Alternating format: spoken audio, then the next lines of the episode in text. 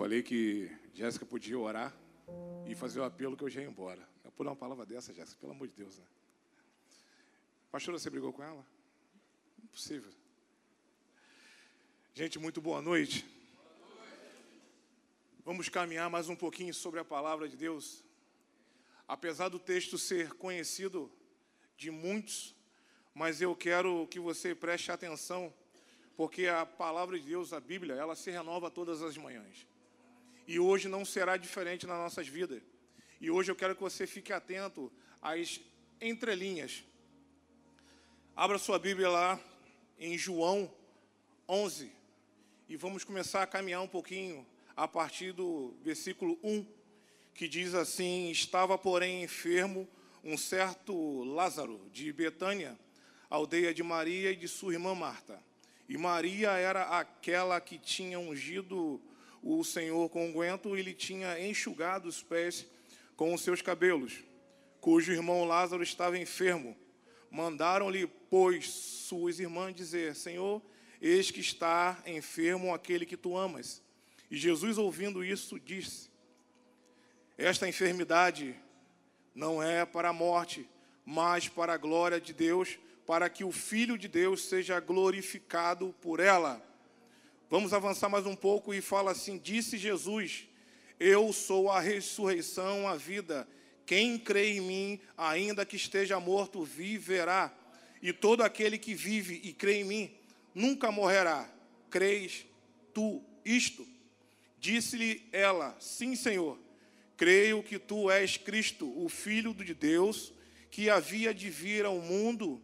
E dito isto, partiu e chamou em segredo a Maria, sua irmã, dizendo: O mestre está cá e chama-te. Ela, ouvindo isto, levantou-se logo e foi ter com ele. Pois Jesus estava, Jesus ainda não tinha chegado à aldeia, mas estava onde Marta o encontrara. Jesus ele está no mesmo lugar que ele marcou com você. E aqui eu quero começar dizendo que Betânia era um povoado perto de Jerusalém, e lá havia uma casa que ele muito frequentava. Essa casa era de Marta, Maria e Lázaro. E hoje, nos dias atuais, por circunstâncias da vida, talvez a sua casa não tenha recebido essa visita de Jesus. Mas como vocês cantaram, olha quem vem lá. É o seu amado. Aqui nós deparamos com duas irmãs inseridas em um mesmo contexto, sendo que divisões diferentes. E é sobre isso que eu quero chamar a atenção de vocês sobre esta mensagem do, te, do título Mude a sua visão. Porque talvez muitos de nós, quando nos deparamos com certas dificuldades, nós paralisamos como Marta e Maria quando estavam diante de uma enfermidade do seu irmão. E no mundo disperso de hoje, concentrar-se e estabelecer focos exige de nós uma grande esforço e que vai muito mais além disso, pois a concentração exige um monitoramento e uma constante vigilância. E aqui podemos observar alguns personagens Dentre eles estava lá Jesus, Marta, Maria, os discípulos e a multidão. Marta, Maria, Marta e Maria entendem que diante da enfermidade de seu irmão, a simples presença de Jesus poderia resolver e levar alívio para o sofrimento daquela família, mas elas enviaram um mensageiro. A Bíblia aí não relata nada sobre o mensageiro. Se você parar para ler, você não vai conseguir entender. Mas lá no versículo 20, alguns poderão dizer assim, mas elas que foram, não. No versículo 20, fala que Marta, quando viu Jesus chegando, correu e depois foi chamar sua irmã. Então, o mensageiro que foi atrás de Jesus, e quando ele encontrou Jesus, ele disparou a seguinte frase: Senhor, o seu amigo a quem tu amas está enfermo. E aqui eu parei para analisar algumas coisas que talvez muitos de nós aqui nessa noite estamos igual aquele mensageiro que foi correndo ou veio correndo até Jesus não por conta da sua causa, por conta de uma causa dentro da sua casa, por conta de uma causa dentro da sua família, ou por conta de uma causa de um vizinho. E aquele mensageiro chegou para Jesus e disse: O Senhor, Senhor, o seu amigo está enfermo. Aqui eu aprendo que Jesus, ele não se move por conta da nossa fala. A despeito de ele ser ou não íntimo nosso, ele não se move pela nossa fala. Jesus se move pela nossa atitude. Jesus se move pelo nosso posicionamento. Quando nós tomamos um posicionamento diante das dificuldades, Jesus começa a caminhar ao seu encontro. Ou Jesus começa a caminhar ao encontro de quem você assim foi chamá-lo. E aqui eu quero que você mude a sua visão. E aqui, para mudarmos nossa visão, eu separei três tópicos. O primeiro, para mudarmos nossa visão, precisamos entender que o tempo de Deus é diferente do nosso. Nós vivemos numa geração querendo tudo para ontem. E isso que tem te causado dificuldade de acreditar que o Mestre está chegando. E lá em João 11, 21 diz, diz, diz Disse, pois, Marta e Jesus a Jesus: Senhor, se tu estivesse aqui, o meu irmão não teria morrido. Não é porque ela não, não é porque ele não chegou que temos que achar que as coisas não têm mais jeito. É normal termos dúvida, é normal questionarmos algumas coisas de Jesus. O que nós não podemos fazer é deixar que a dúvida venha destruir a nossa fé. A dúvida, ela chega, ela é mal educada, ela empurra a sua fé precipício abaixo. Mas a fé, quando ela está fortalecida em Jesus, as circunstâncias, elas não vão nos paralisar. Tiago 1,5 fala: E se alguém de vós tem falta de sabedoria, peça a Deus, que a todos dá liberadamente. O problema é que muitos de nós temos uma dificuldade e vamos querer consultar quem não tem intimidade com Deus. Temos que parar de consultar pessoas, temos que parar de consultar é, livros, mensagens de outras coisas. Deus, Ele continua falando e palestrando conosco. O problema é que nós não reconhecemos mais a voz de Deus. Aí a dificuldade, quando chega sobre a nossa vida, nós paralisamos. Nós temos que mudar a nossa visão acerca dos problemas que nós estamos enfrentando.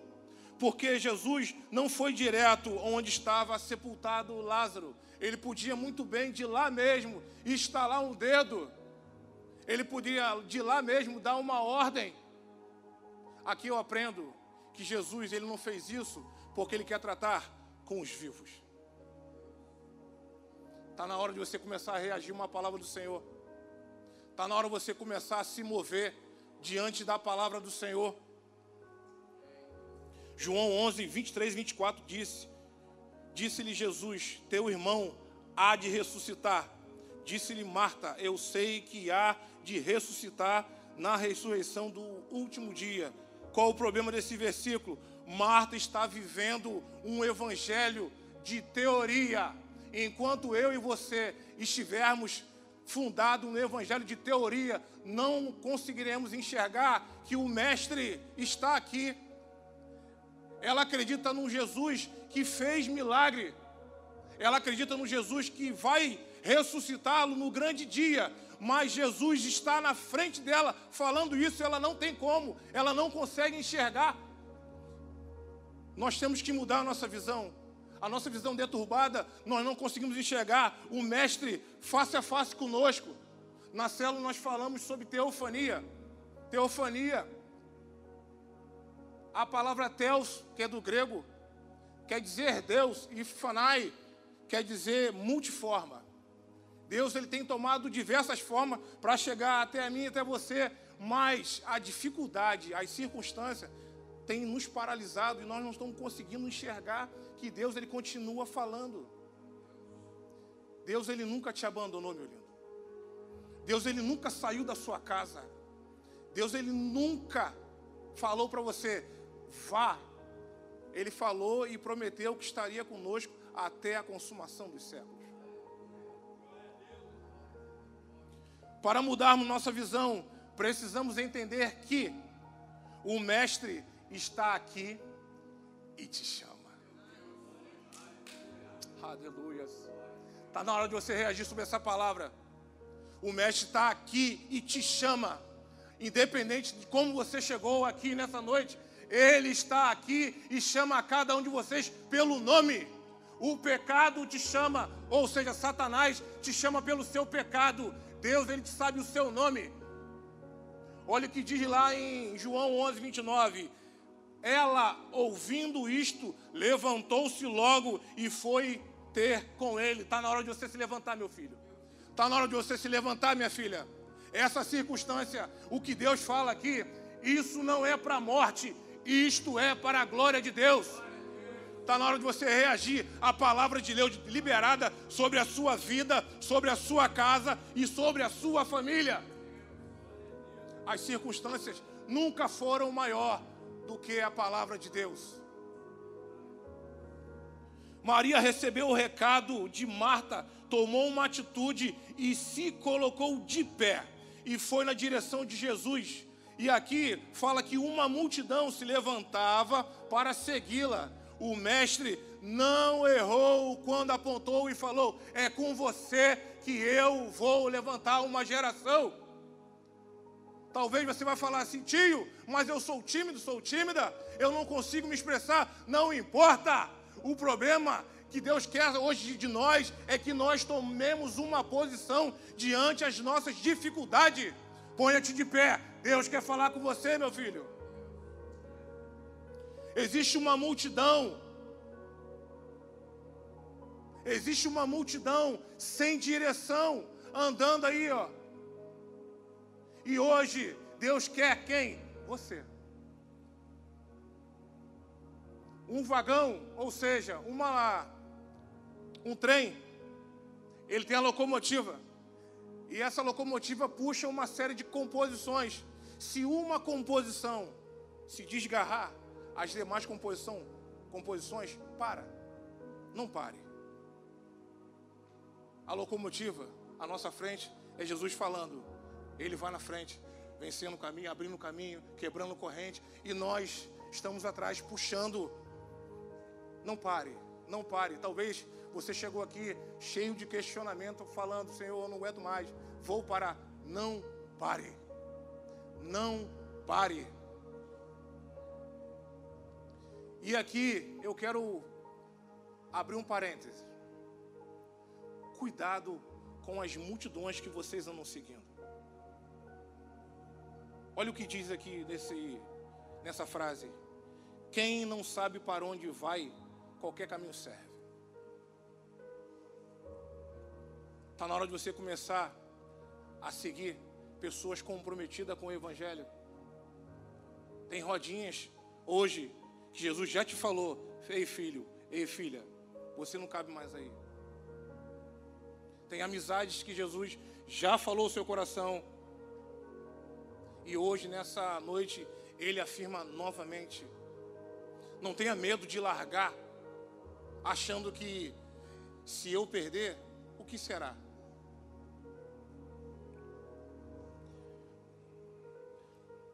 Aqui eu aprendo que eu devo seguir Maria, porque aquele que chamou sabe do meu amanhã. Então que nós possamos realmente começar a entender, possamos, possamos mudar a nossa visão diante das nossas, da nossa circunstância, do nosso dia a dia. O mundo jaz do maligno. Mas esse busão que nós pegamos aí para caminhar no planeta Terra, ele falou que não seria fácil. Mas ele falou: tem de bom ânimo. Para mudarmos nossa visão, não tenha vergonha da sua realidade de vida. Olha só o que fala lá em João 11. E alguns deles disseram: Não podia ele que abriu os olhos ao cego fazer também com que este não morresse? Disse Jesus: Tirai a pedra. Marta, irmão do defunto, disse-lhe: Senhor, já cheira mal, porque já é de quatro dias. Disse-lhe Jesus: Não te hei dito que, se creres, verás a glória de Deus. Sabe por que você não consegue? Porque você não tem crido naquele em quem você tem cantado, naquele em quem você tem pregado. O problema é que muitas pessoas estão pregando sobre cura, mas não acreditam sobre cura. Pessoas estão cantando que Deus vai fazer, vai prosperar, mas não, não acreditam na prosperidade de Deus. Estão acreditando nos seus deuses, na força do braço de vocês.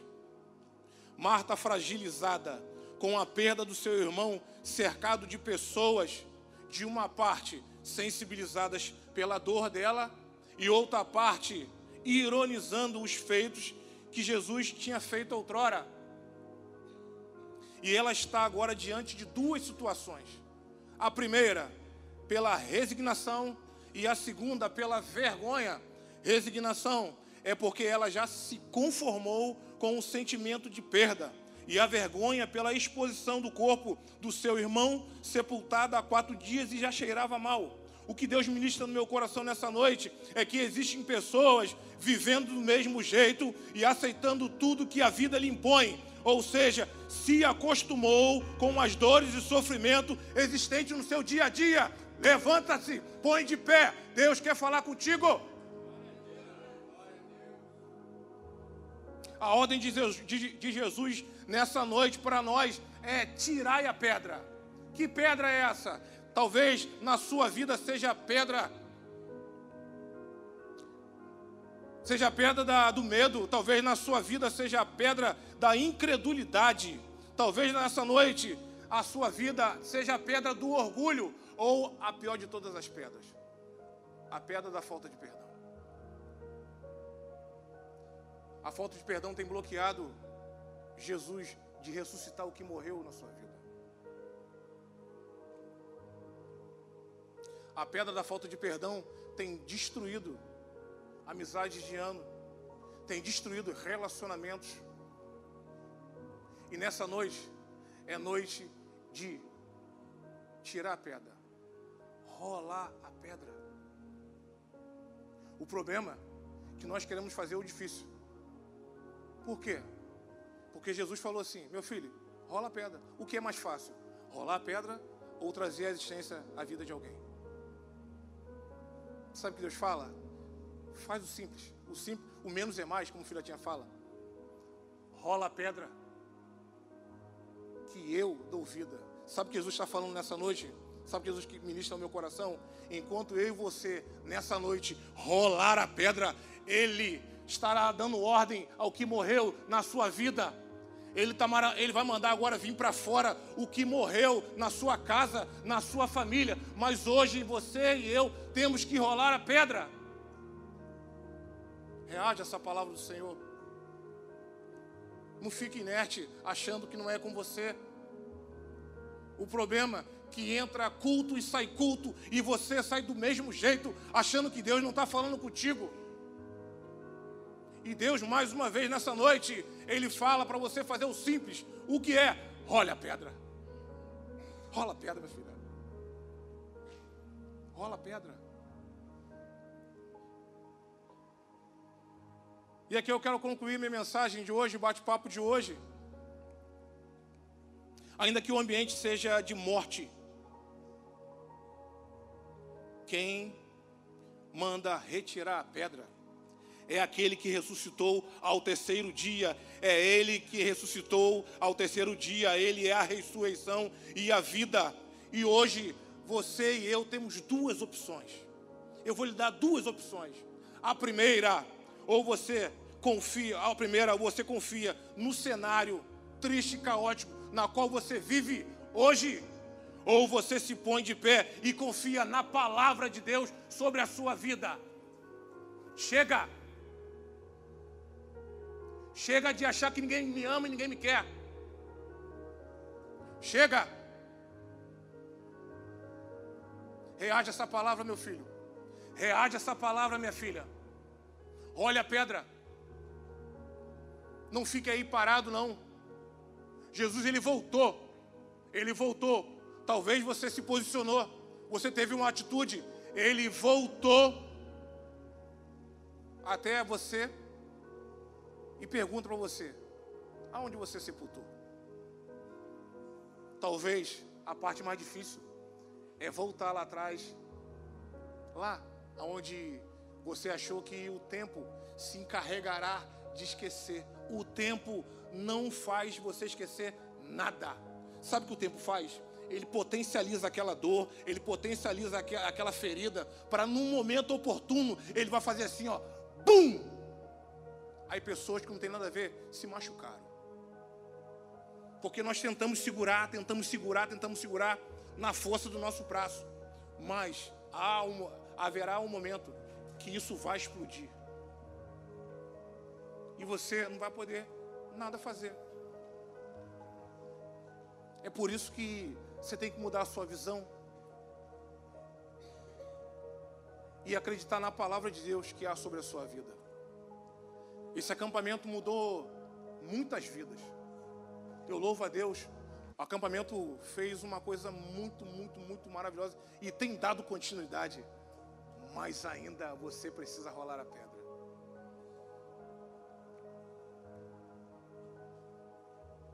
Talvez você esteja falando, Senhor, talvez você quer um monte de coisa de Deus. Deus está falando uma coisa, meu filho, rola a pedra.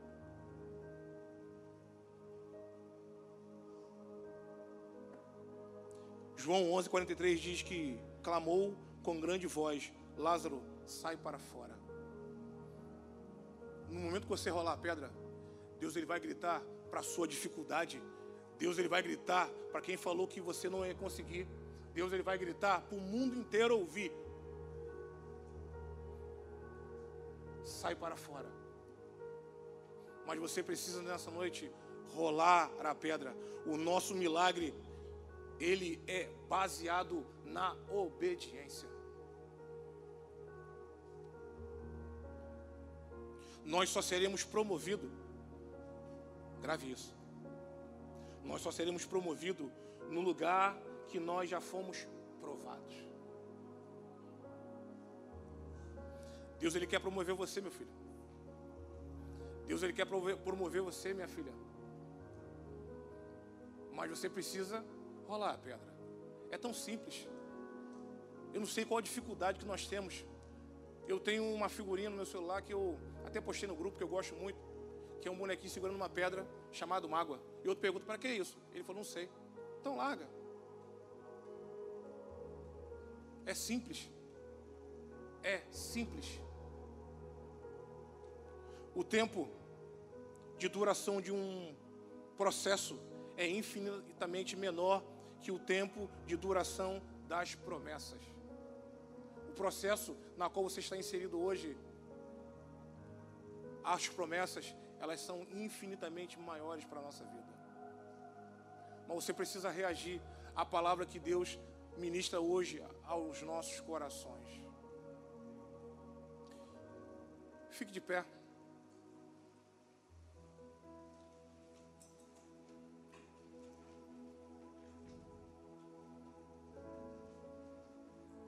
Entenda que a glória de Deus, ela se move em meio às impossibilidades.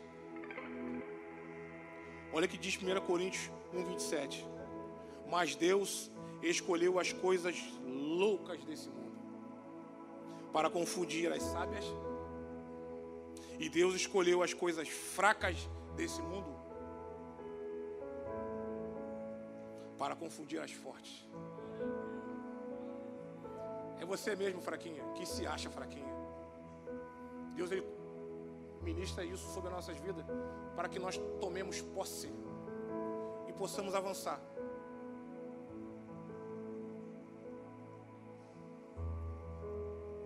Minha oração é que, à medida que esse louvor for cantado, você faça dele a sua oração, que você possa realmente entender o que Deus falou ao seu coração e você possa reagir a essa palavra de Deus. Você possa tomar um posicionamento e ter uma atitude